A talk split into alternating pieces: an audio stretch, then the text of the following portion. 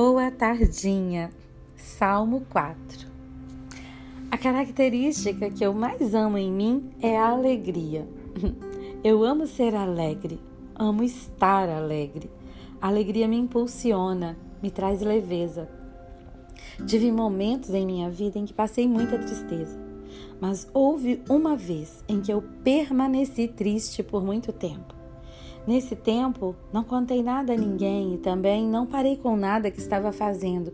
Por isso, as pessoas talvez não tenham percebido, mas eu estava mesmo muito triste. Mais tarde, eu entendi que aquela tristeza não me pertencia e que ela era somente a minha alma tentando me fazer voltar aos velhos padrões e tentando me manipular. De qualquer forma, era uma tristeza legítima quando entendi que ela não era minha e busquei a verdadeira alegria, ela voltou inundando meu coração e trazendo meu sorriso de volta. O Senhor, ele é cheio de alegria e a palavra diz que a alegria dele é a nossa força. Entendo que isso significa que essa alegria, a alegria vinda dele, nos dá força em qualquer situação. Após a reconstrução dos muros, os muros de Jerusalém, o povo se ajuntou na praça da cidade para ouvir a leitura do livro da lei.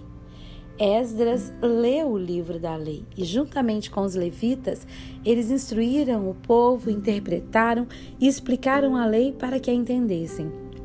Quando todo o povo ouviu, desde o raiar da manhã até o meio-dia, teve o seu coração quebrantado e eles choraram em alta voz com muita tristeza. Precisamos lembrar que grande parte daquele povo não conhecia a lei e os mais idosos que a conheciam não a ouviam há muito tempo por causa do exílio. Por isso havia tanta comoção. Ainda que essa fosse uma tristeza para arrependimento, para mudança, os levitas disseram: Ei, nada de tristeza, nada de choro. Esse dia é consagrado ao Senhor. Não se entristeçam, porque a alegria do Senhor os fortalecerá. Existe então uma alegria que vem do Senhor.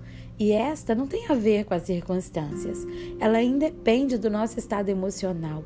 Ela não é um estado de alma, mas ela pode ser considerada um estilo de vida.